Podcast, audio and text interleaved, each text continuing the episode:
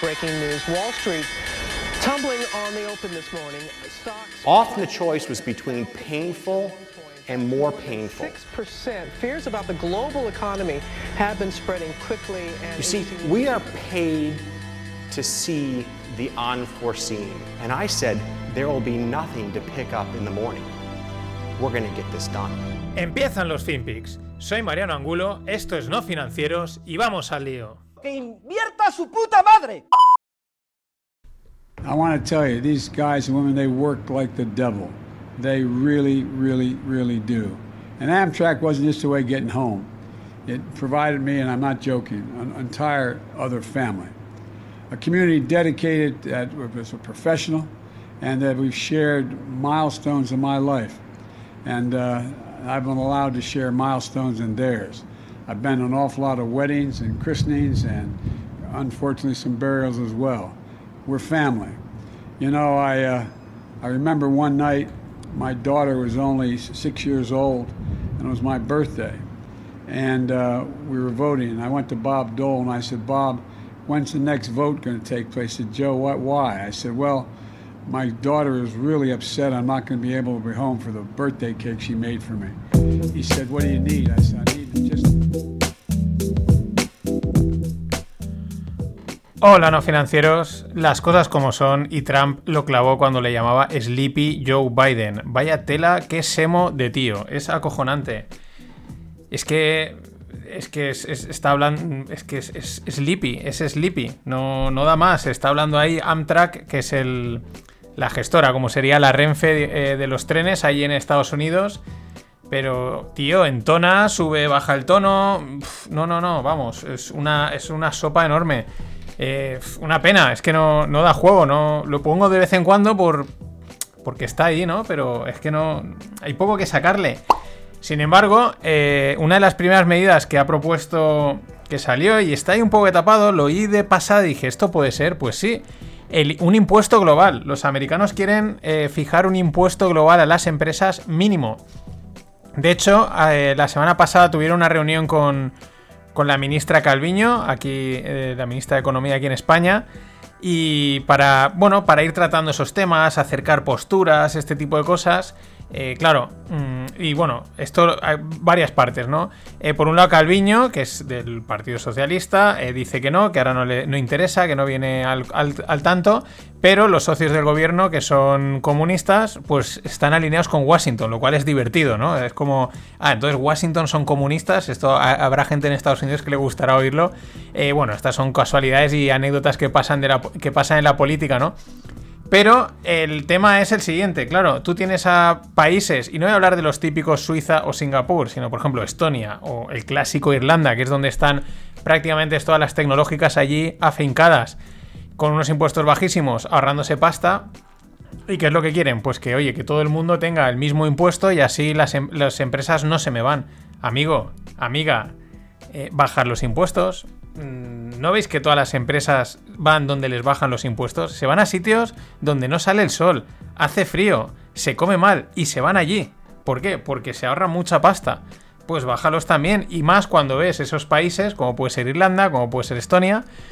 Ya digo, por no hablar de los clásicos, que no les ha ido mal. No es que diga, joder, es que en Irlanda se vive mal, ¿no? En Irlanda la gente tiene buenos sueldos, hay una buena calidad de vida y, repito, y hace mal tiempo, eh, la comida es mala, pero las van hacia adelante, pues leches, hacer lo mismo, bajar, competir bajando los impuestos. No, no, todos a subirlos, todos para arriba. Es flipante.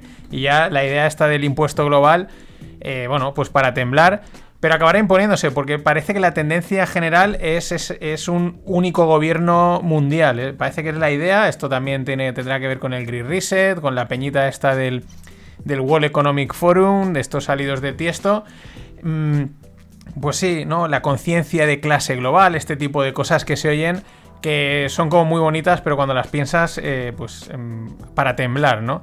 Y van ahí, van poco a poco. mm, las propuestas tardan, pero van en esa línea. Siguiendo a nivel global, el nuevo CEO de Intel, Pat Helsinger, que acaba de entrar hace poco, dice que la escasez de chips va a durar por lo menos dos años. Dicen que hasta ya mediados finales de 2022 no creen que se solucione el problema en la cadena logística. Es muy interesante porque dice, dice, esto no es un problema de Asia o de China, dice, las cadenas globales son eh, globales, como acabo de decir, y es un problema que afecta a toda la cadena, dices, y es bastante compleja, sobre todo la de los chips, la de los coches, no es algo tan puntual, pero sorprendente. Hasta el 2022, tela marinera, que no estén también haciendo igual los de los chips, igual que hacen los de los contenedores, que estén diciendo vamos a, vamos a limitar la, la oferta y, así que suban los precios. No creo, ¿no? Pero sorprendente el, tema, ¿no? Y esto todo viene de la pandemia, de, de un desajuste, como todo salta por los aires y luego recuperarse tarda bastante tiempo, excepto que sean los mercados financieros, que se recuperan en tres meses y aquí no ha pasado nada. Casualmente, en el rogle pasado, el 20, el 20, ahora sí, el 20, hablaba con Pablo Gil, que está en Australia, y justo en el que he grabado para esta semana, no os lo digo, pero al final hablábamos de vinos y de vinos y de Australia. Bueno, pues las uvas australianas están paradas en los puertos chinos. Este es otro tema que venimos comentando la tensión eh, comercial entre Australia y China. Los chinos pues imponen su, poder, su mano dura, porque ellos tienen mucha, mucha capacidad y necesidad de compra. Y Australia tiene mucha necesidad, como cualquier país, pero ellos en su caso, con lo grandes que son y lo, con la cantidad de materias primas agrícolas y no agrícolas que producen, pues eso necesitan para darle salida. Y con lo lejos que están, pues ese socio comercial tan directo que es China es importante. Bueno, pues tienen allí las uvas paradas, parece ser que es otra... Eh, es una mezcla entre estos problemas logísticos de contenido y otra un poco de, apretar, ¿no? De fastidiar al personal que, que, para eso estamos. Así que tensiones en la cadena logística a nivel global que afectan hasta, hasta los vinos. Es que hay que ser crueles. Y siguiendo con los rogles, el, el número 10 Estoy haciendo un poquito de, Ha venido así, eh, un poquito de, autoventa, ¿no? Oye. Pero el rogle número 10 era de computación cuántica con Sergio Gago. Pues si os queréis introducir, entender de qué va la movida, pues eh, ahí lo intentamos. yo intenté abordar, yo creo que lo explicó bastante muy bien. Bueno, pues nuestros amigos de Goldman Sachs dicen que prevén que en 5 años la computación cuántica entre en los mercados financieros. Es la primera evolución lógica. Una de las cosas que permite hacer la computación cuántica es que como tiene bastantes estados más allá del 0,1, tiene esos cuatro estados, el 00, 01, 10, 11, por simplificarlo, es como óptima o es perfecta para analizar escenarios futuros, hacer simulaciones. Esto es perfecto para los mercados financieros. Eh, conclusión, mm, Goldman Sachs dice que en 5 años esto ya va a estar aplicado en los mercados. Mm, lo cual es antes de lo esperado, bastante antes de lo esperado. Y dos, probablemente Goldman Sachs ya lo está gastando a tope. Esto es, vamos, esta es su jugada. Pero aunque lo estén gastando, lo que probablemente no sean capaces de detectar, o sí, es este tipo de, de anécdotas que son espectaculares. El Pet Care Index, un índice de compañías de animales domésticos. Lo hemos comentado, esto, bueno, es una tendencia global, se, se, compran, se compran o se adquieren eh, muchos animales domésticos, se les dedica mucha atención, muchos gastos. Bueno, pues el Pet Care Index lo ha hecho mejor que el Nasdaq. Cágate, Lorito. 20 puntos de diferencia desde enero del 2020 a hoy. Haber invertido en este índice de empresas de mascotas te hubiese dado más rentabilidad que el Nasdaq. Este tipo, esto es una cosa, es una lección de vida, ¿no? Al final siempre hay alguien que te supera, siempre vas a estar por encima de alguien y siempre va a haber alguien por encima de ti. Nadie pensaba que batiría el Nasdaq, con tal y como lo estaba haciendo, pues sí, los animalitos, los perretes y los gatos, pum, puliéndoselo. Y Apollo Global Management compra, o sea, le compra a Verizon, Yahoo y AOL por 5.000 millones.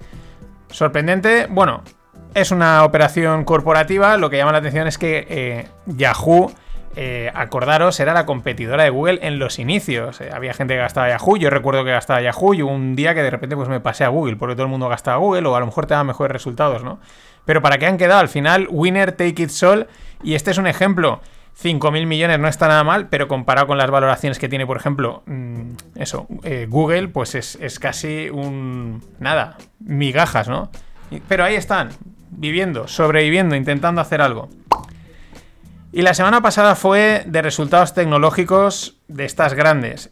Y ha sido un... A ver quién se supera a quién, ¿no? La última ha sido... Amazon ha sido la de sujétame el cubata. Primero, la cronología de hechos.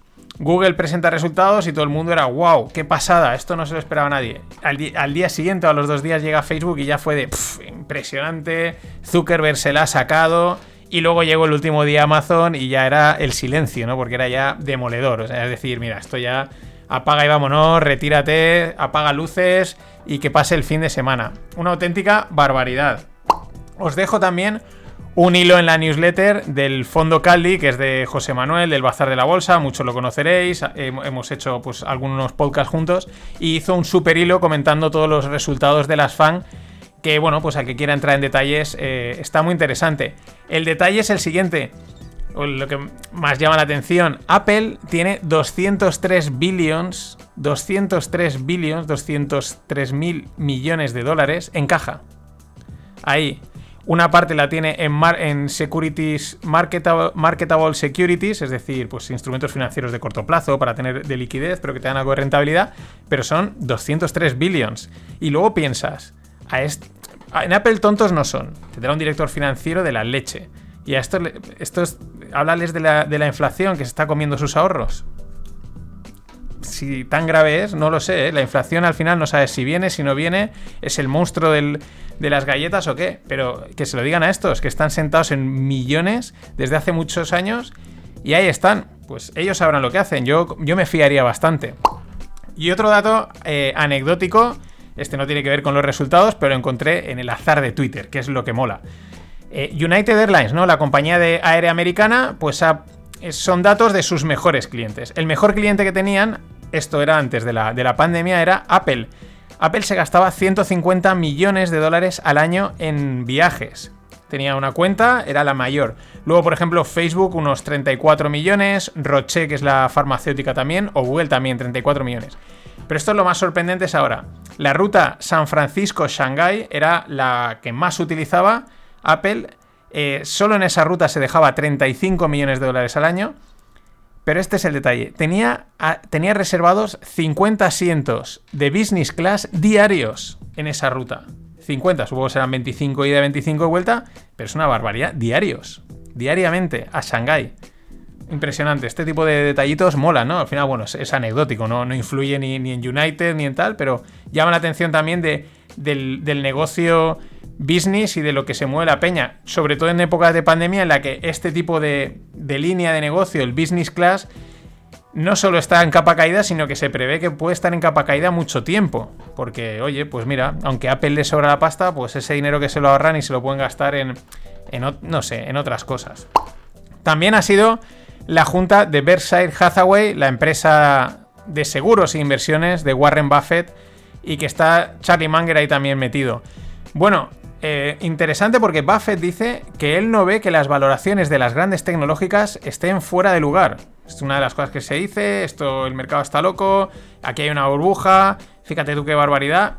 Este tío de esto de valoraciones sabe bastante y dice que él no las ve tan locas. Es verdad que con estos resultados que han presentado, con esos flujos de caja que tienen y la previsión es que los mantengan, pues, pues entiendo la, la afirmación las dudas siempre surgen, surgen en si van a poder seguir creciendo estas empresas manteniendo estos ratios de crecimiento eh, espectaculares. Pero bueno, también Munger eh, le pues hacen un poquito, le pinchan, ¿no? Como el tío eh, siempre se ha metido con Bitcoin y ha dicho que es veneno para ratas, que bueno, que a él no le interesa, que él no invertiría, pues le siguen preguntando, ¿no? Es lo típico, no, venga, vamos a, vamos a puncharle. Entonces, claro, cuando te punchan al final, pues sacas mala hostia, yo creo. Mala hostia y buen humor, porque estos hablan siempre con un tono medio jocoso, son multimillonarios y, saben más que nadie. Entonces, mira, juegan ahí un poco, yo creo que en ese juego. Y eh, lo que ha dicho es que eh, él odia Bitcoin y que le parece que va contra el desarrollo de la civilización. Esta es una narrativa que ya ha empezado a ir, y él también lo decía, que está sustrayendo dólares americanos a cambio de nada. Es decir, ese dinero está yendo a China, a Irán, a Rusia y debilita la economía. Esto se lo veía también a Mike Green, muy cercano a Peter Thiel. Es una narrativa que está por ahí, que también acabará, pues acabarán dándole bombo, ¿no? Pero bueno, es casi más la anécdota, porque yo creo que Manger ya ha dicho que él no tiene, o sea, no le interesa nada Bitcoin, pero como le siguen punchando, pues él dice, pues, pues vais a enteraros.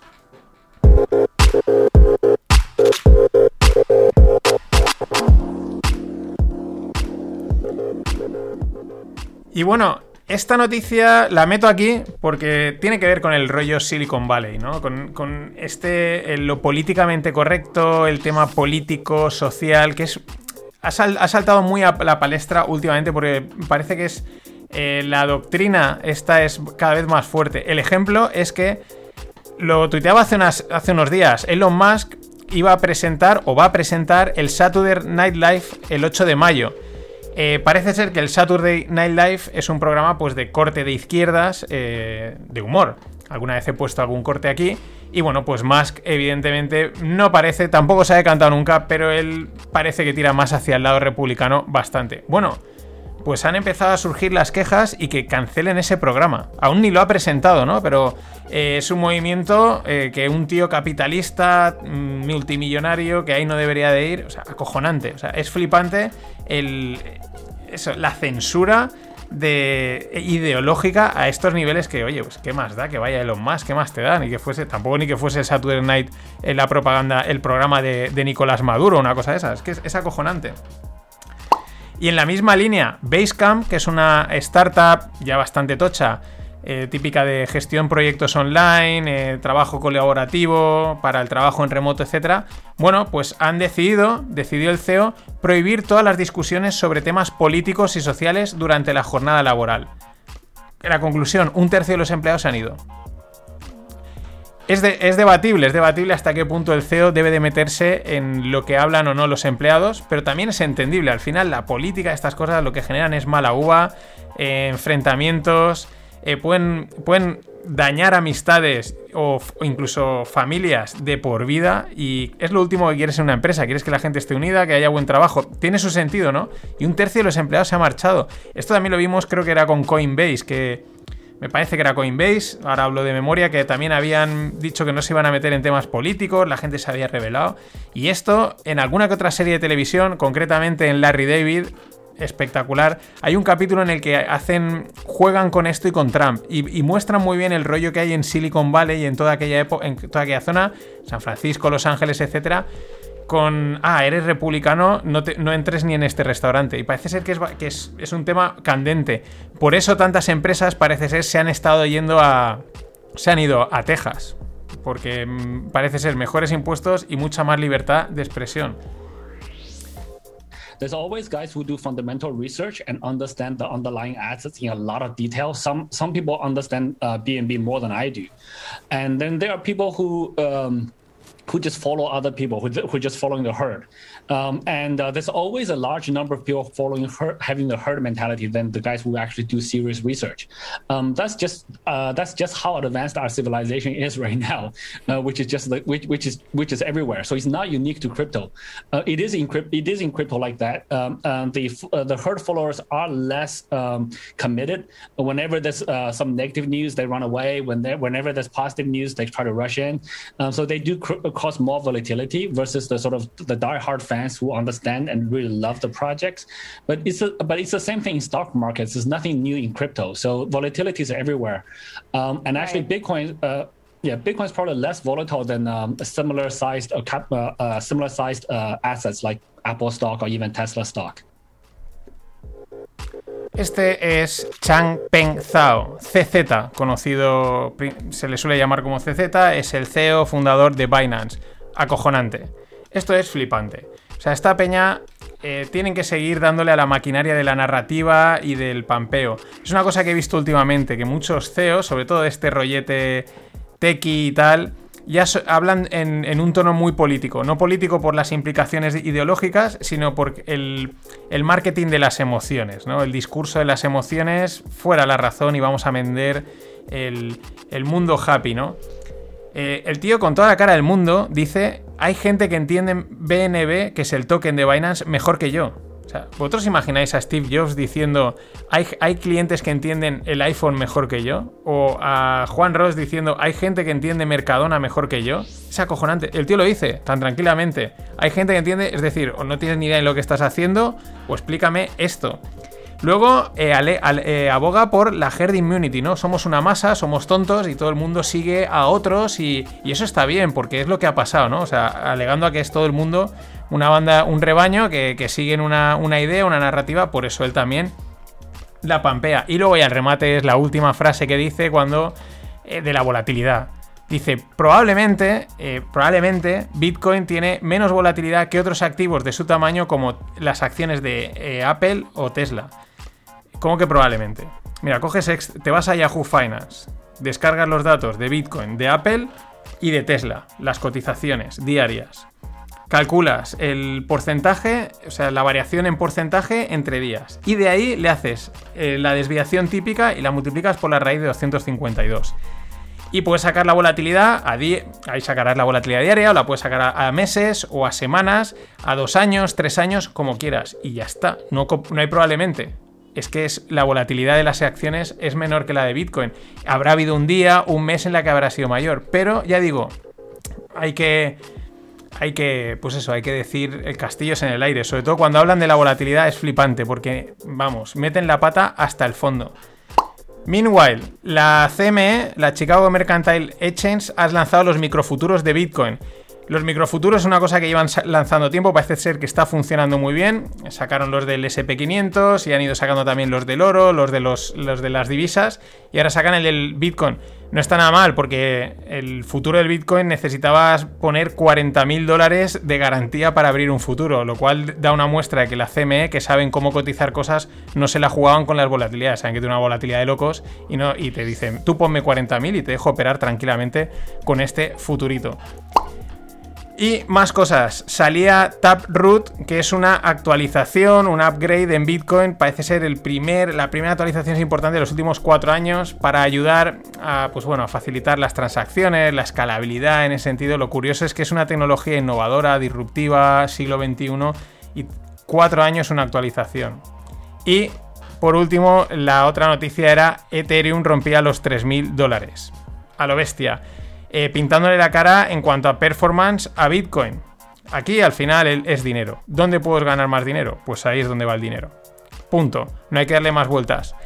Nada más. Esto ha sido todo por hoy. Hasta mañana.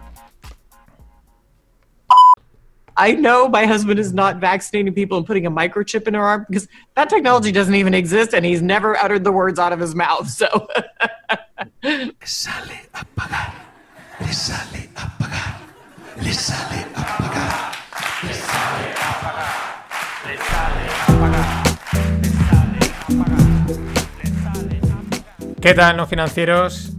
Les sale a pagar porque esa que veis era Melinda Gates que se divorcia de Bill Gates. Bueno, a ella no le sale a pagar a Bill. Los divorcios estos de multimillonarios siempre son, vamos, a pagar, pero a tope. Esa risa final es bastante sintomática, ¿no? Hay como forzada, tensa, rara. Es el, el vídeo ese es de no hace mucho. Ella excusando a su marido, que si no está metiendo chips, que esa tecnología no se había inventado. De hecho, el otro día veía un vídeo en el que luego el trocito este lo empalmaban con un reportaje de, de no sé dónde era, del MIT o de no sé qué instituto de investigación, mostrando que sí que se habían inventado chips que van metidos en el agua o en cualquier sitio para medir cosas, ¿no? Pero ojo, eso, tras 27 años se separan. Son bastante cursis, dicen que es que ya no pueden seguir evolucionando como pareja. Que se lancen ahí los que se lancen ahí torpedos, ¿no? Pues me engañó con otra, pues no sé qué, ese tipo de cosas no hay, no podemos seguir evolucionando. Qué pastel, qué pastel de gente. Pero sorprende, tras después de 27 años, pues para lo que te queda aguanta, que no saber, ¿no? Yo qué sé, es que son cosas que también llaman la atención, pero oye, eh, mejor bueno cada uno por su cuenta. Lo que llama la atención es que eh, tras esta noticia, pues los medios, lo que he comentado alguna vez, los medios de, comunicación, sobre todo los de los económicos, sacaban titulares un poco bizarros, ¿no? Como cómo puede afectar esto a la economía, ¿no? Como si tuviese un impacto. eh, que es como, ¿que estáis rellenando qué? Bueno, pues las casualidades existen o no. Y hoy ha salido Janet Yellen diciendo, justo quizás aprovechando cortina de humo o no, vete tú a saber, que que quizás hay que empezar a pensar en subir los tipos de interés. Buah, ¿qué has dicho? Los mercados enseguida se han puesto a corregir, corregir en los tiempos del 2021, es decir, nada, el SP500 un 1,5%, nada, pero como estamos acostumbrados a que solo hacen que subir, a que no hacen ni el amago de corrección, pues claro, ya, uff, tensión, esto se va para abajo, etcétera. Lo curioso es que enseguida eh, han matizado las palabras de Yellen diciendo que, que ella hablaba de lo de subir los tipos de interés eh, para enfriar la economía en términos de pues más a largo plazo y tal, ¿no? Que pues igual es que le ha llamado Jerome Powell con la pala de oro y le ha dicho, oye, calma tía, que me está reventando el juego que tengo aquí montado. Pero eh, al final, hace unos días salía el Kaplan, que es el presidente de la Fed de Dallas, son, hay varias Fed por Estados Unidos, y este es uno de los que decía que había que ir pensando en el tapering, en, bueno, pues en reducir las inyecciones estas de pasta, plantear una subida de tipos a largo plazo, ¿no? Pero que era uno de los que se mostraba a favor. También es también hay que decir que viene de Dallas y en, en Texas pues tienen una, una mentalidad económica, digamos, más, más estricta, ¿no? Por así decirlo. Lo curioso es que eh, este Kaplan, que digamos sería proclive a una subida de tipos, pues no votará en un comité hasta el 2023, porque se ve que la Fed funciona así. Esto tendré que investigarlo mejor. Eh, sí, se reúne el comité, las la Fed está compuesta por la Fed de, pues, de San Luis, de Nueva York, de tal, y votan, ¿no? Pero este no le toca hasta el 2023. Sin embargo, la Fed de Nueva York tiene un voto permanente, que me imagino pues que en Nueva York, que son más demócratas, pues son más de gastar dinerito y estas cosas, pero no deja de ser curioso. Y siguiendo con las palabras de Yellen, pues Warren Buffett en la, en la junta de Berkshire Hathaway decía que lo mismo que la. Bueno, parecido a lo que dice Yellen, que la economía está calentita y hay que enfriarla, él decía la economía está red hot.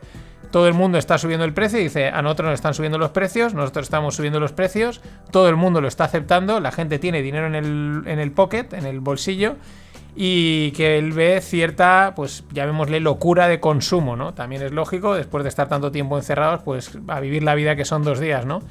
Eh, apuntando a ese calentamiento o sobrecalentamiento de la economía, bueno, de aquellas economías. En España ojalá nos, calentásemos algo, porque, bueno, pues porque estamos entrando en verano, que si no... Y hablando de temas de subidas de precios, pues ni os, ni os comento, os podéis imaginar los gráficos de la madera y del maíz por dónde van. Vamos, hasta el infinito y más allá que decía Buzz Lightyear.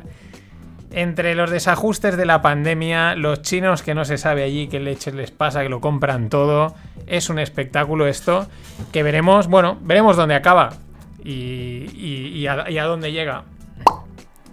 Nos vamos a África. Total, la empresa de, de petróleo, la francesa, suspende un proyecto de 20 billions, 20 billions, nada más y nada menos, en Mozambique. ¿Por qué?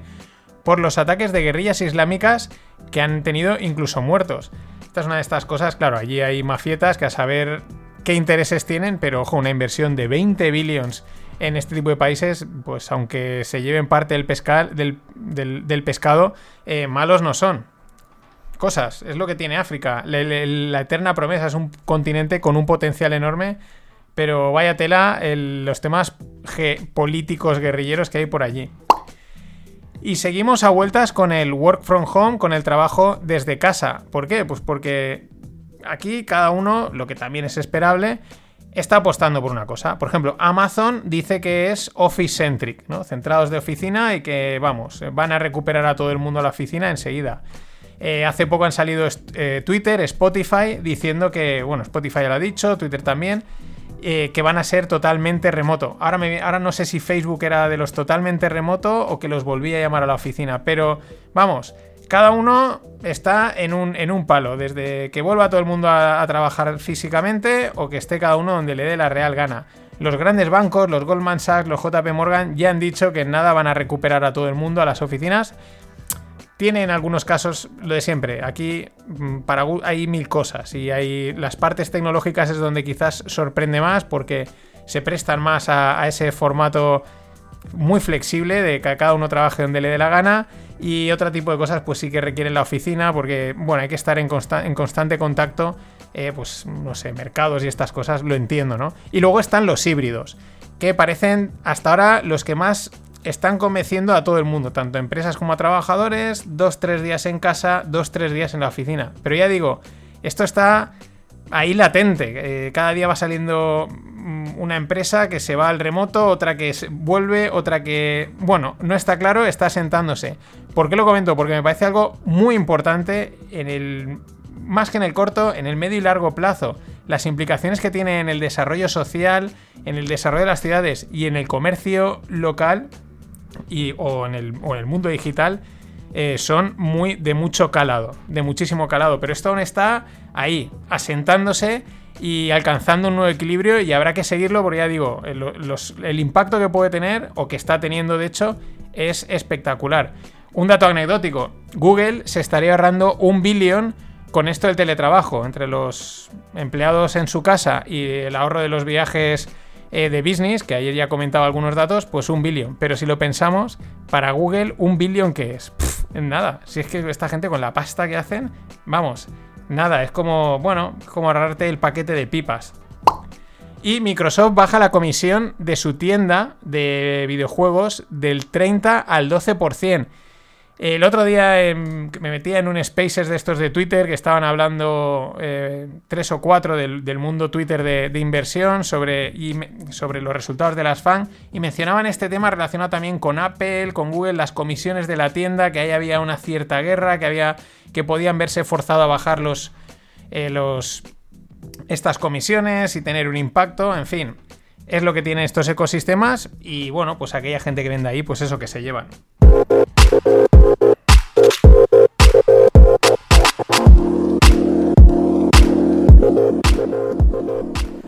Y nos vamos de startups, de unicornios españoles y valencianos, que esto mola bastante. Ya lo habíamos comentado, pero siguen dando pasos. Flywire, la fintech que facilita los pagos del sector educación, mm, fundada por Iker Marcaide, eh, desde aquí de Valencia, ahora con sede en Boston, tiene aquí también un equipo técnico muy potente, pues sigue cumpliendo pasos para dar su salida a bolsa.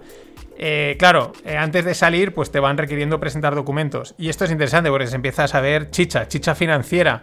Han incrementado un 38% sus ingresos en el último trimestre. Claro, como prácticamente eh, todas las empresas tecnológicas. Más cosas, estaría. La salida se estaría valorando en torno a los 3 billions, lo cual me parece bastante comedido para las cosas que están saliendo por ahí. Pero bueno, un auténtico éxito. Eh, porque sería, si no me equivoco, mencionaban la primera. eh, el primer unicornio startup español que saldría a cotizar al Nasdaq. O sea, un auténtico éxito. Y me mola también porque Goldman Sachs, JP Morgan, Citigroup y Bank of America serán los underwriters, es decir, los que hacen todo el trabajo previo de colocación, de, bueno, el juego donde ellos realmente ganan mucha, mucha pasta. Y Justin Su, el CEO de Iterable. Iterable es una startup de marketing valorada en 2 billions. Bueno, pues Justin Su ha sido despedido por tomar una microdosis de LSD en horario de trabajo. El tío iba a entrar a una reunión y se hizo, pues eso, una microdosis, una pequeña, una pequeña toma para, eh, porque el tío quería potenciar su foco, ¿no? Claro, se han enterado, lo han despedido, pero lo que comentan en el artículo dicen, esto, eh, que es controvertido, dice, no es algo, no es que sea raro o sea algo excepcional en Silicon Valley, digamos que es bastante habitual. Ya digo, el tema de los psicodélicos, mm, esto está ahí. Y es verdad que esta es una de las ventajas que podrían tener. El- te ayudan a, a coger foco, a ver las cosas de otra manera. Es verdad que, claro, Mm, Eso, es controvertido, pero también lo piensas. La gente que se toma un café para despertarse, y no estoy haciendo apología a las drogas, pero es que, ya digo, ¿eh? esto de los psicodélicos, mm, los americanos ya van por delante. Y tarde o pronto este debate llegará porque parece ser que en esas microdosis, en ciertas situaciones, pueden tener beneficios.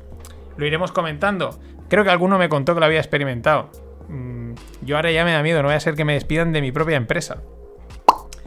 Y bueno, en el mundo blockchain, el perro va a su marcha. Dogecoin ya está en 55 céntimos. Eh, ¿Cómo mola? mola? Me mola mucho porque es una chorrada de moneda, es algo... La definición es... pff, pero ahí está. Eh, enseñando las vergüenzas, que esto al final va por flujos, por pasta, por modas, porque se mueve. El otro día había un vídeo que os lo dejaré en la newsletter de este, del viernes de un cómico americano llamado Bill Maher haciendo un monólogo ácido, pero también divertido sobre el mundo Bitcoin y cripto. Y, mencionaba una moneda llamada Cam Racket. Bueno, pues la moneda se ha disparado. Y lo decía de broma, de WhatsApp, riéndose ella. Pues la moneda ya se ha disparado. Bueno, Dogecoin en 55 céntimos. Ahora mismo tiene una capitalización de 70 billions. Y, es y esa capitalización es mayor que la capitalización conjunta de Deutsche Bank y Credit Suisse. Como decía una, una tuitera americana del mundo volatility, fair enough, dice, me parece un- una valoración justa. Y vamos con otras monedas también importantes. El mundo stable y Central Bank Digital Currencies. Primero, PayPal estaría pensando en lanzar una stablecoin. Parece ser que solo para ser usada dentro de su ecosistema. eh, al final, bueno, pues tiene sentido. Es un. Hay que pensarla más que la moneda como un- una tecnología que permite pagar y mover pasta de una manera fácil, ¿no? Como una alternativa, un sustitutivo a una transferencia, ¿no? A la tecnología de transferencia, por así decirlo. Pero bueno, un friendly reminder que se suele decir. Las dos verdaderas amenazas de la banca tradicional y de los bancos centrales por parte del mundo cripto, a mi punto de ver y al punto de ver de mucha gente, son dos. Uno, las stablecoins, porque son monedas estables que mantienen su valor en un dólar, en un euro. Por lo tanto, son una amenaza eh, y son entendibles muy fácilmente porque mantienen, no tienen volatilidad. Y dos, la segunda amenaza son lo que ofrece DeFi principalmente, que es un mercado de tipos de interés totalmente libre, abierto y global. Y es ahí donde verdaderamente está mm, la amenaza. Y de hecho, las regulaciones que han salido, o folletos o borradores, mm, apuntan mucho a, este, a estas dos cosas. En China, el gigante JD.com, que por aquí, por aquí en España ya está desplegándose, de e-commerce, eh, ya ha empezado a pagar a algunos de sus empleados con el yuan digital. La organización sin ánimo de lucro Digi- Digital Dollar Project lanzará cinco programas piloto para ver el uso y el potencial del, dólar digital. Y esto a mí me lleva a una opinión así muy a la ligera, pero esto de las Central Bank Digital Currencies, China lo dejamos aparte, porque está claro que allí hacen lo que les da la gana. Pero aquí en Europa, en, en Estados Unidos, que sí, sí, que sí, no. Pero se sigue probando. Y yo me imagino que debe de ser algo muy duro a nivel de privacidad. Debe de ser una, un viaje a la privacidad brutal. Entonces es como les apetece lanzarlo, pero no se atreven. Y por eso vamos viendo una sí, no, ahora no se puede, ahora lo vamos a hacer, esta prueba, porque me parece que debe ser un atentado a la privacidad de escándalo. Y evidentemente eso, vamos, se les ponen los dientes largos. Y por último, ojo, Irán estaría permitiendo a instituciones, a sus instituciones de bancos, usar criptos que habrían obtenido de sanciones a sus mineros de criptos, ¿no? Pero bueno, en pocas palabras, Irán estaría permitiendo a sus instituciones usar criptos pues para hacer pagos y transferencias y movidas. De esa manera estarían puenteando las sanciones económicas americanas. Con lo cual, aquí, por aquí esto lo iban apuntando algunos analistas macro. eh, sutilmente lo decían Warren Buffett y Charlie Munger, pero bueno, yo se lo oí a Mike Grain y, y algún otro que dicen que, eh, ojo, porque es una amenaza al sistema financiero eh, y económico estadounidense. Y este es un ejemplo, ¿no? Están utilizándote para puentear realmente, ¿no? Con lo cual puede que le estés haciendo un flaco favor. Esta es una de las narrativas eh, o de los argumentos en contra que, oye, tiene su lógica. Al final, en, Irán minan con su electricidad que les cuesta dos duras, o sea, es decir, cero, y la intercambian por dólares. Por dólares. O en China hacen lo mismo. El trade que están haciendo es de libro. Pero de libro. Te doy nada a cambio de dólares. Eso yo lo firmaba. Nada más. Hasta mañana.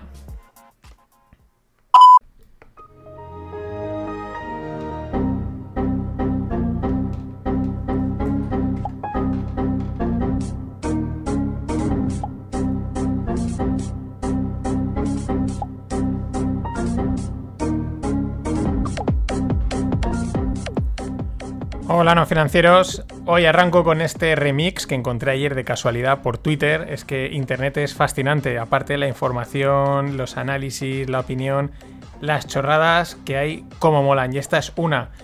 Hoy toca un FinPix así de noticias así anecdóticas, curiosas, algunas tienen también sus implicaciones. Bueno, han caído así y ¿por qué no comentarlas? La primera es porque sigue coleando el tema del divorcio entre Bill Gates y Melinda, por eso esto me ha venido perfecto. Y bueno, es que parece ser que el pillo de Bill Gates, al poco de casarse, llevan casados 27 años, ya empezó a quedar con la exnovia. Vaya tío, vaya tío.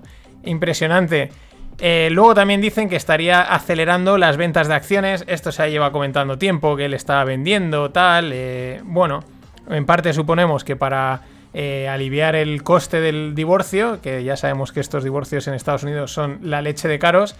Pero luego también él dice, dice Bill, que es que en 2022 viene una crisis. Bueno, bien por Bill, es un tío, nos ha demostrado ser bastante... Intenta transmitir como eh, optimismo al mundo, pero realmente es un pesimista, ¿no? Que si se acaba el mundo por aquí, que si los virus y todas estas historias, ¿no? En fin, bueno, pues sí, eh, gente prediciendo eh, nuevas crisis, ¿vendrá? ¿Cuándo? No lo sabemos, pero para eso están las estrategias de long volatility, para que venga cuando venga, estar preparados. Pero la noticia más curiosa del, del culebrón Bill Melinda es que ayer eh, Match Group, que es la empresa propietaria de la aplicación de ligue Tinder, se disparaba un 6%, nada, puntualmente, porque corría el rumor que Bill Gates se iba a abrir una cuenta en Tinder. En fin, claro, evidentemente eso enseguida acababa en nada. Pero es que son los tiempos de que corren, los mercados son así. eh, no es la primera tontería de este, de este estilo que surge. Rumor absurdo y la gente, ¡fua! ¿no? Los millennials, los. Yo no sé si soy millennial o no. Los Robin Hooders o toda la tropa a lanzarse a comprar. Divertido y peligroso al mismo tiempo. Pero ya digo, son los mercados, son los tiempos que corren y hay que, hay que navegarlos como toca. Seguimos. Un granjero en Bélgica mueve accidentalmente la frontera con Francia. Esto me ha llamado mucho la atención. Bueno, eh, había un hito ahí, una piedra de estas que, pues, que marcan el eh, límites y pues supongo que el hombre pues dijo, esta piedra me molesta y la muevo. Y punto. Y entonces, eh, curiosamente, la, la- la piedra que marca la frontera con Bélgica y Francia y la ha movido. Lo curioso es que, bueno, dicen que se lo han tomado a humor, que no pasa nada, que claro, evidentemente eso está trazado, pero que la piedra tiene que volver al sitio, que van a contactar con el granjero, esperan que, bueno, que la mueva y si no, tendrán que llamar, reactivar la comisión de la frontera franco-belga, que lleva sin actividad desde 1930. Yo, o sea, es espectacular esta, esta noticia, o sea, pero bueno, me ha llamado la atención, ¿no? Que puedas coger una piedra, moverla y de repente has hecho tu país más grande, porque evidentemente, eh, pues, a lo mejor queriendo o no queriendo, movió el, el terreno a su favor. Esto, es- de todas maneras, esto de mover fronteras es más viejo que el hilo negro. Y siguiendo con el tema de las, pues bueno, de las granjas, de, lo- de la comida, la tensión comercial entre China y Australia, que venimos comentando, mm, los chinos le están metiendo viajes a las tarifas, Australia es un mercado al que le saca, saca mucho su producto. Bueno, pues esto está afectan- afectando al trigo, ¿no? Al comercio de trigo entre Australia y China. Y esto podría estar beneficiando o podría beneficiar a la cebada argentina. ¿Por qué? Bueno, Argentina son productores de cebada que pues también colocan por todo el mundo, entre ellos por ejemplo en Arabia Saudí para alimentar a los camellos. Eh, al mismo tiempo parece ser que están viendo que igual ahí en Argentina les, sube- les suben los impuestos, se le complican un poco las cosas e intentarían aprovechar para colarse en China con este problema con Australia. ¿Por qué? Porque, esto no sabía, la cebada parece, parece ser un buen sustituto eh, para alimentar al ganado eh, cuando no tienes trigo. ¿no? Se utiliza como sustituto. Así que estos tipo de jugadas y de movimientos colaterales que tienen de un lado para otro que siempre están. Que siempre son muy llamativos. Y hablando de cebada. La Oktoberfest, los alemanes, que otra cosa no, pero les encanta planificar, lo disfrutan. Si, habe- si conocéis o habéis estado con alemanes, mm, cuando hablan de planificar algo, ver la cara cómo se les ilumina, cómo lo disfrutan cuando dicen, esto está tal y como lo habíamos planeado y hemos planeado a 27 meses vista. Esto no son 27 meses, son 4 o 5 meses, en septiembre, octubre es cuando es la Oktoberfest, pero ellos ya han planificado y no va a haber Oktoberfest, lo cual es una pena. Pero claro, a los países pues como España nos llama la atención, porque aquí seríamos de el lunes empieza la Oktoberfest y el domingo a las 10 de la noche comunicado de se cancela, ¿no? Y por eso estas cosas de Alemania siempre a mí me llaman bastante la atención. Y lo que también hay que planificar, de esto lo hablé en el Rogle con Antonio Barco, al que le mando un saludo, es el pistacho. Os dejo una noticia en la newsletter donde explican cómo grandes fondos con mucha pasta y también inversores de estos de, dinero están adquiriendo tierra, están adqu- adquiriendo eh, terrenos en España para dedicarlas al cultivo del pistacho. Y también remarcan mucho que son grandes fortunas. ¿Por qué? Porque esto lo comentamos. El pistacho no lo plantas y mañana crece. Eh, empieza a producir el árbol del pistacho a partir del tercero o el cuarto año. Y su máximo de producción lo alcanza en el octavo. Es decir, claro, hay que meterle pasta, aguantar hasta que empiezas a recuperar. Además, es bastante tiempo, que hasta probablemente hasta la máxima producción es cuando eso empiece a dar beneficios. Unos buenos beneficios al- también parece ser, pero ahí está el tema. Y bueno, Facebook ratifica la suspensión de la cuenta de Trump. Eh, la movida que llevamos desde, desde que fueron las elecciones, que si el baneo a Trump por aquí, por allá, también está la pregunta, ¿no? La, la controversia de hasta qué punto las redes sociales, que se supone que son para un discurso libre, para que cualquier persona pueda entrar a decir lo que sea, y siempre que no diga auténticas cosas que atenten contra la integridad de otra gente, yo no creo que Trump sea el caso, puede decir más tonterías o menos, pero bueno, ahí está el tema, eso sigue coleando y un comité dentro de Facebook, o sea, fijaros la gravedad del caso, ratifica la suspensión de la cuenta de Trump y lo mejor es que seguirán reuniéndose para, para pues bueno, para, para validar, para seguir ratificándola o no, como si fuese eh, la prisión permanente, una cosa de estas que de vez en cuando, ¿no? Y no sé, es que me parece absurdo, una empresa dedicando esos recursos por un tío que ya no es presidente. En fin, Trump, de momento, pues ha lanzado su blog en el que va a colgar fotos, vídeos, textos para ir contando cómo va siendo su vida, diciendo sus cosas, para seguir expresándose al público, pero en el que no va a permitir comentarios para que no le troleen. Bueno, a mí esto tampoco me parece muy distinto de lo que va a hacer Pablo Iglesias a partir de ahora.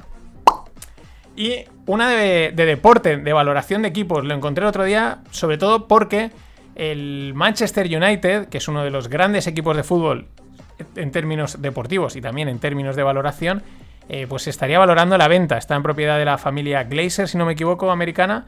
Y bueno, esta sería una venta potente, porque claro, es un club en principio, aunque ahora, ahora mismo todos los clubes están con problemas, pero saneado. Pero bueno, aquí en la, en la newsletter tenéis también la lista de eh, clubes deportivos, incluyendo pues todo, de fútbol, de NBA, NFL. Destacan en el número uno los Dallas Cowboys. Sería el de mayor valoración, 5.500 billions de, de la NFL. El número 2, los New York Yankees de béisbol, con unos 5.000 millones. El número 3, los New York Knicks, que no ganan nada, pero con unos 4.600. Luego los Lakers, los Golden State Warriors. Y luego en el número 6, a nivel mundial, entraría el Real Madrid con una valoración de unos 4.200. Número 7, England Patriots. Y número 8, tranquilos, catalanes, el Barcelona. A nada, a dos puestecitos y muy cerca, a según esto, a unos 180 millones del Madrid, ¿no? Y ya en el puesto 10 estaría el Manchester United. Es interesante, son los tres clubes de, de fútbol que están ahí colados entre todos los equipos americanos que, sobre todo allí, son máquinas de hacer dinero, ¿no? Con lo cual es la verdad también loable el, el poder de estos tres y que dos sean españoles. Y para cerrar esta sección, otra noticia que he visto y me ha llamado mucho la atención. Hace 33 años, en 1978, se fundó la heladería Ben Jerry's, mítica heladería. Bueno, pues los creadores de Ben Jerry's la montaron después de acabar un curso para hacer helados que les costó 5 dólares. Hicieron el cursito, aprendieron a, mover la crema, la leche, cómo se el helado, no tengo ni idea, y montaron una heladería que ya veis lo que es. Fijaros, con 5 euros y al estrellato.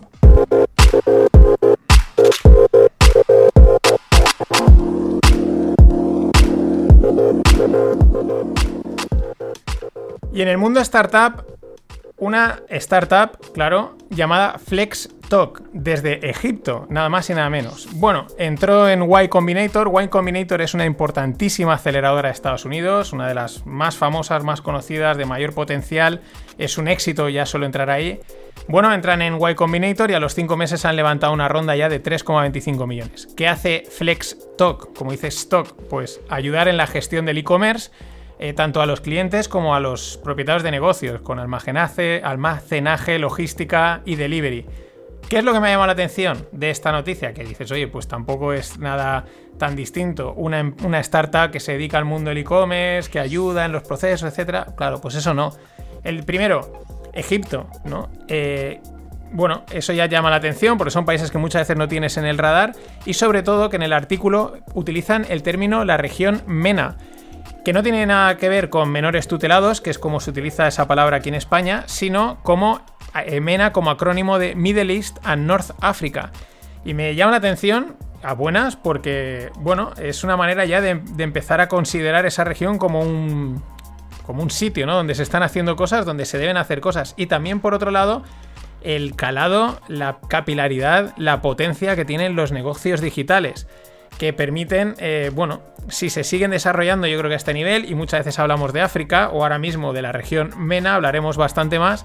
Que este tipo de regiones pues empieza a entrar dinero, se desarrollen, haya economía, que es lo que necesitan, y acabar con tantas historias que hay ahí metidas. Pues eso, súper interesante. Y también interesante por la parte esta marketingiana que hay en el mundo startup y también por lo que proponen. La empresa Link. Ellos venden Knowledge as a Service.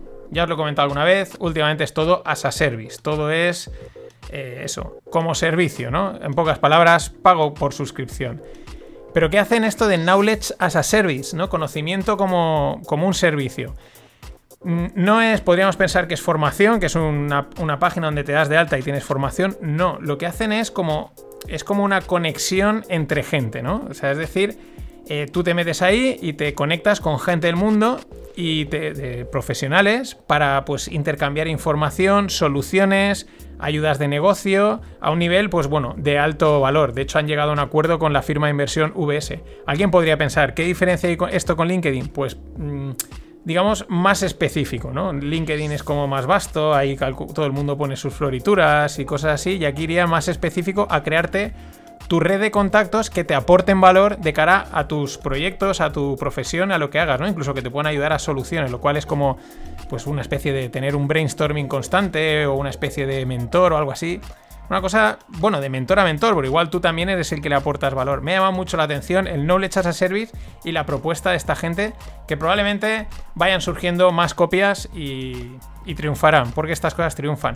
Porque también hay que tener en cuenta, daros cuenta de cómo cada vez los modelos de negocio son más abstractos en cuanto al concepto, ¿no? No es, es- cuestan más entenderlos, son más, como digamos, etéreos, eh, porque bueno, vamos al mundo de la creatividad, de las ideas y hay que monetizar eso, por eso hay que ponerle a todo as a service. Y en el mundo blockchain, otra idea que me ha llamado bastante. La empresa IoTex, de un chino, mm, tiene que ver con IoT. IoT es Internet of Things, es decir, eh, conectar aparatos con Internet y, y que registren cualquier dato y los compartan, ¿vale? Vale, eso unido a los NFTs, a los Non-Fungible Tokens. ¿Qué es lo que ellos proponen? Lo que ellos proponen es llevar los el, el uso de los Non-Fungible Tokens más allá del arte sino a un, podríamos decir, un uso industrial. Es decir, tokenizar datos, datos de, mm, me lo invento, ¿vale? Pero una máquina industrial que está produciendo unos datos, pues esos datos los minteamos, producimos el NFT y luego pues lo podemos utilizar para algo. No, ya, no con el objetivo de venderlo y sacar dinero, sino eh, la idea que entre dentro de un smart contract y pueda disparar pues cualquier acción que ejecute el smart contract. Es decir, lo que viene a ser un oráculo, más o menos. El oráculo lo que hace es proveer información al smart contract, al programa en el mundo blockchain, y cuando recibe esa información dice, ah, que hemos alcanzado la temperatura de 30 grados, automáticamente he de encender o he de hacer esta acción, ¿no? Bueno, eso a través de datos y eh, metiéndolos en NFT que los haces por lo tanto únicos e inmutables, ¿no? Bueno, ahí en ese mundo están trabajando. Interesante. Ya sabéis que en las blockchain lo que funcionan son los algoritmos de consenso, el proof of work es el de Bitcoin, el proof, es- el proof of stake, el proof of. Aquí ellos eh, se han inventado dos con también nombres llamativos. El proof of presence, que sería, eh, bueno, de presencia, ¿no? De, tomar datos de la presencia de algo y certificar que ese algo, o esa persona, o esa máquina está en un sitio, ¿no? Por temperatura, por localización. Y luego lo evolucionan a llamarlo al proof of anything. No al proof of anything entendiéndolo con la traducción de la prueba de la nada, sino la prueba de cualquier cosa, ¿no? De, que, de poder probar que cualquier cosa está en su sitio. Seguimos con conceptos abstractos, pero muy potentes. Por cierto, ayer Yellen decía que la regulación de las criptomonedas es un tema que bien merece la pena abordar, ¿no? Estos siguen jugando dos al doble juego, parece que los están regulando, no, igual miramos algo, hasta que un día digan, ¡pum!, rejonazo en el formato que sea, porque eso va a pasar seguro. Y aparte a esta tía no le mola mucho, lo cual a veces es casi peor. Preferiría que le molasen y que las intentase regular desde un lado bueno y no desde un lado malo. Veremos cómo acaba la cosa. Hasta mañana.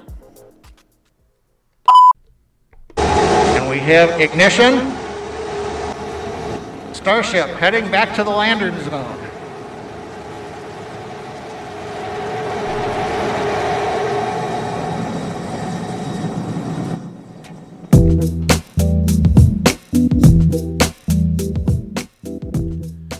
Hola no financieros, esto que oíais es el aterrizaje sin petarla de Starlink. Bueno, lo están petando en SpaceX, lo están petando, pero hasta ahora el cohete que este es enorme, es una auténtica bestia, que es el que tiene que enviarnos a Marte para salvar el planeta y las inter- interplanetary species. Bueno, pues hasta ahora cuando se posaba de vuelta, pues se incendiaba y petaba. Pero nada, muy rápido, la verdad es que esto en nada, en nada lo consiguen solucionar, van a toda pastilla, este Elon Musk es así, el que no quiera, pues que no se suba al carro, nunca mejor dicho.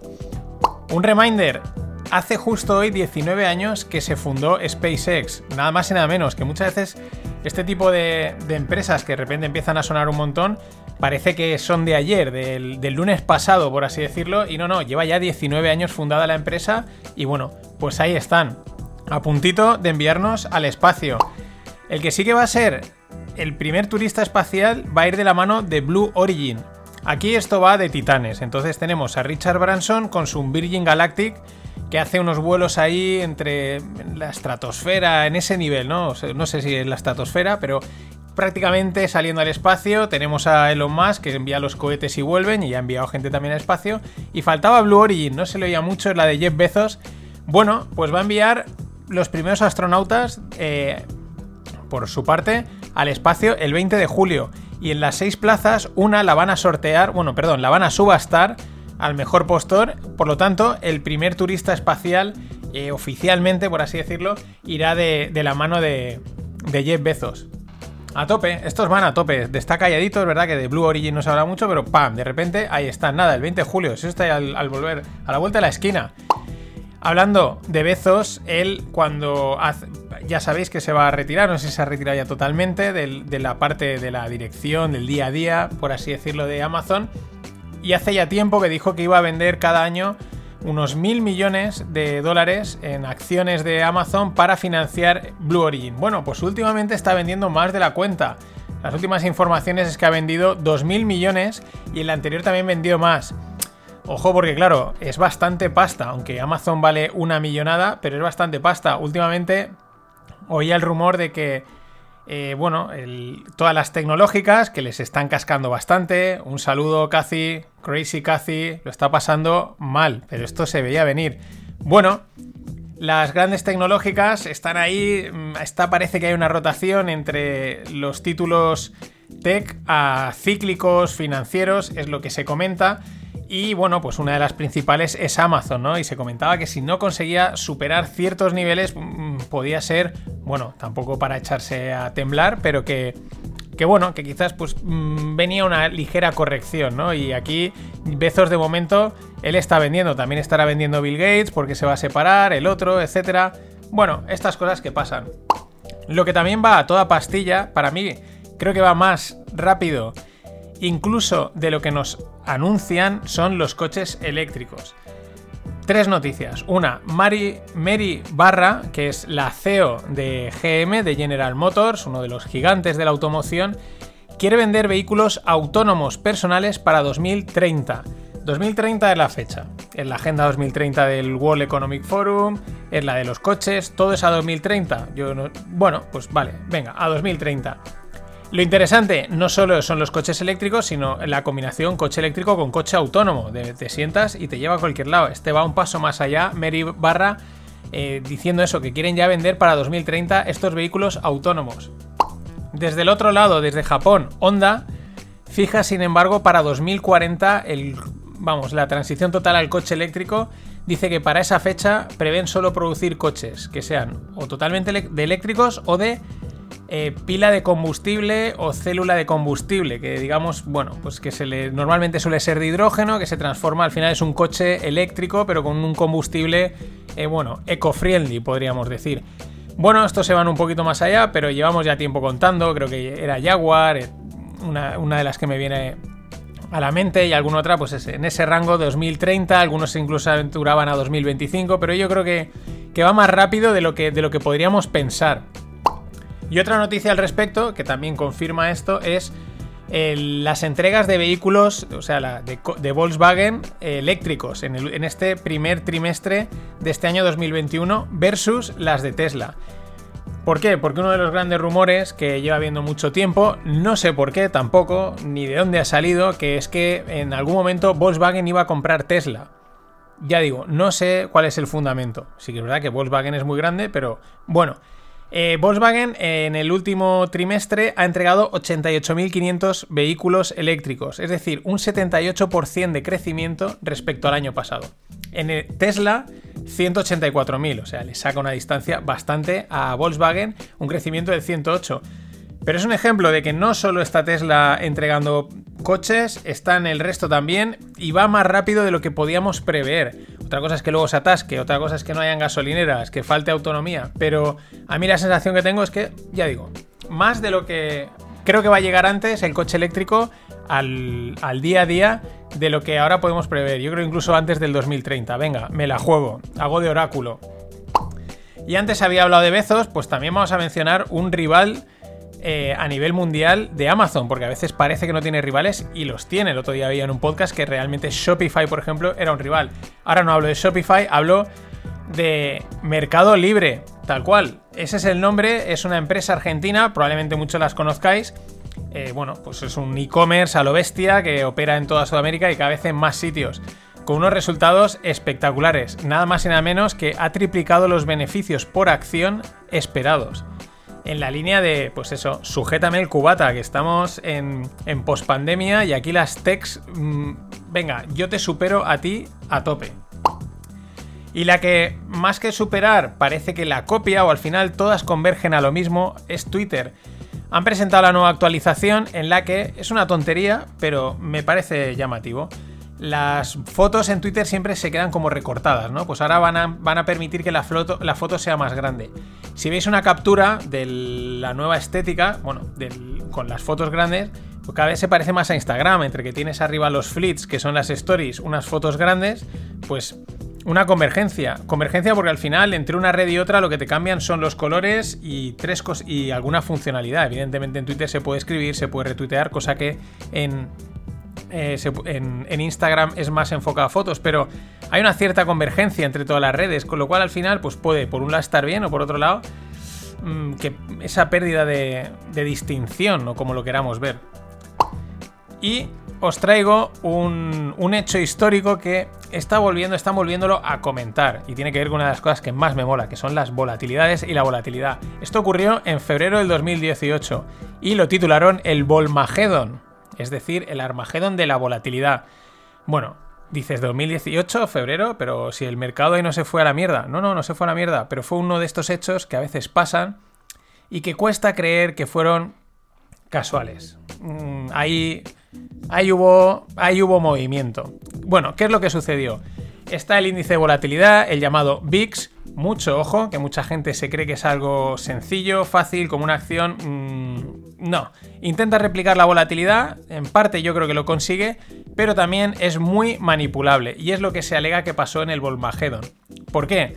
Porque Credit Suisse, aquí siempre están los 4 o 5 grandes, siempre está en el fregado. Bueno, Credit Suisse tenía eh, cotizando un producto, un ETF que hacía el VIX inverso, es decir, cuando la volatilidad sube, el VIX sube. El inverso, ¿qué hace? El inverso se llamaba XIV porque cuando la volatilidad cae, pues ese se revaloriza.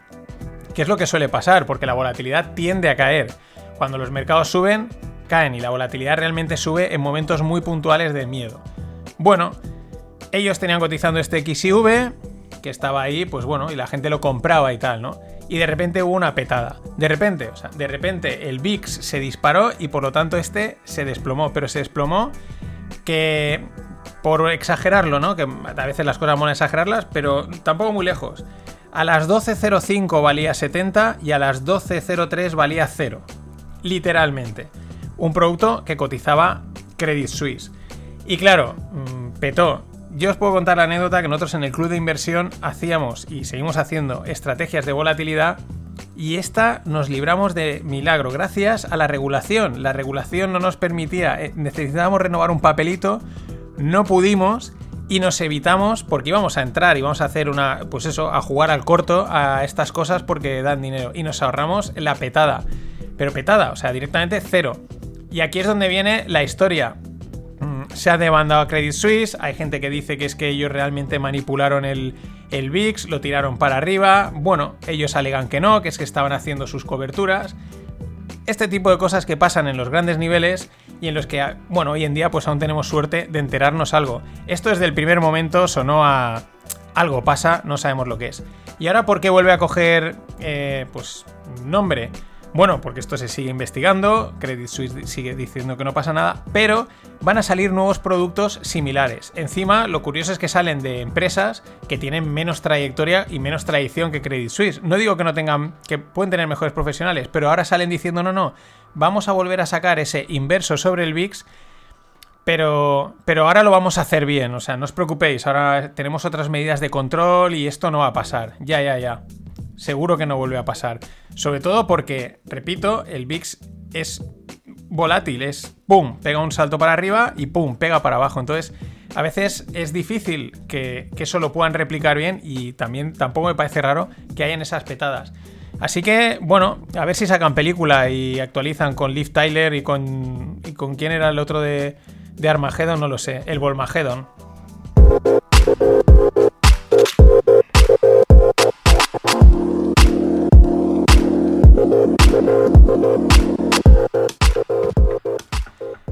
Y en startups, una buena noticia y una cosa chula pero seria.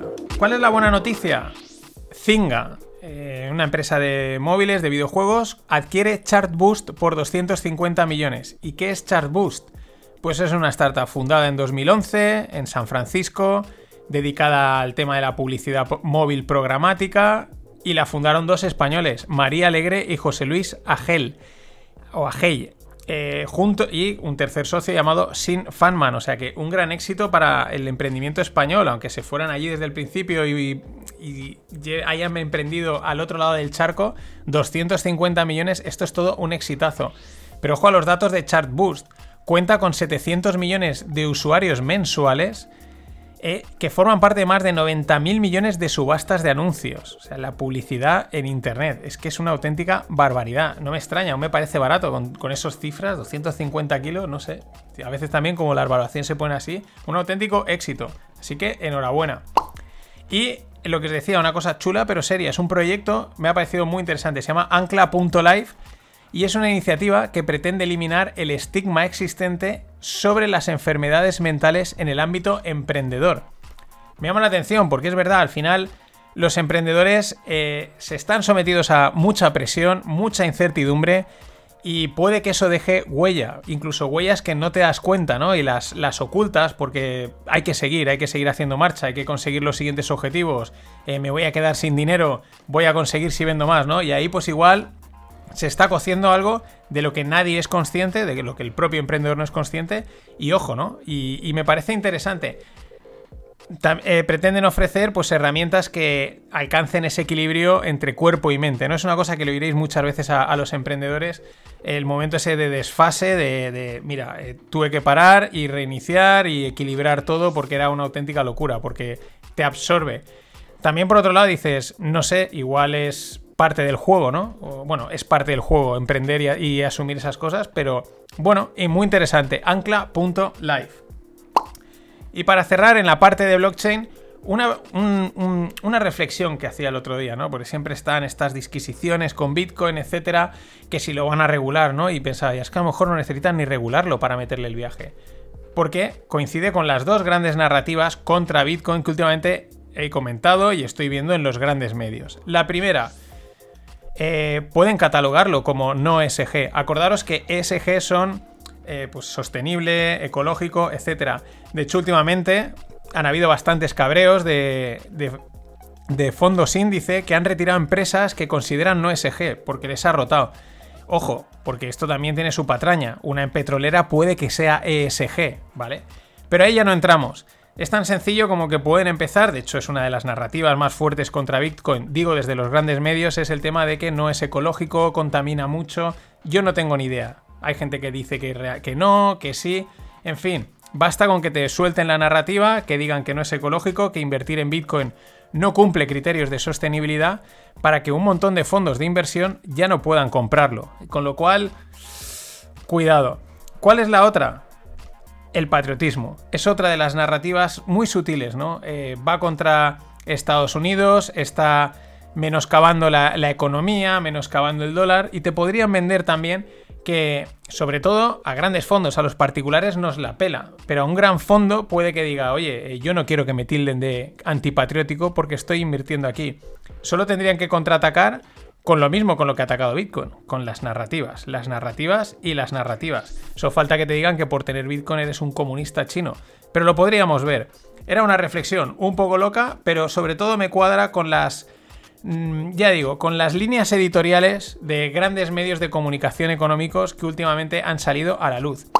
Pero a esto hay que añadirle la guinda en el pastel. Acabo de leer que Goldman Sachs va a ofrecer nuevos derivados basados en Bitcoin a sus clientes. Nuevos derivados de manos de Goldman Sachs.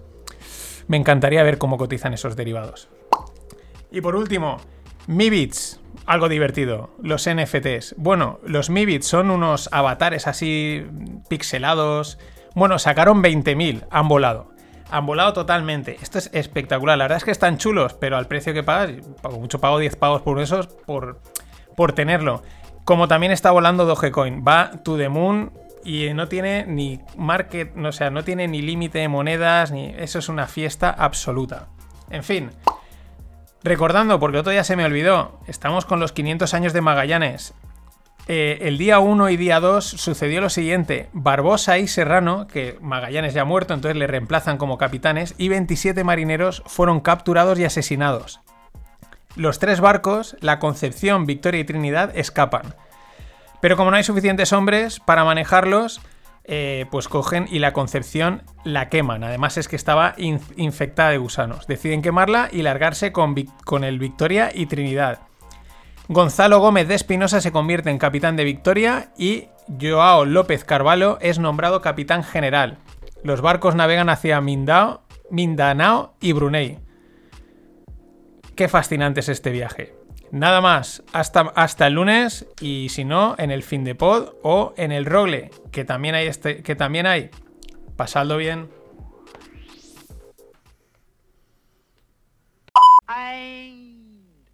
Always look on the bright side of life. Always look on the light side of life.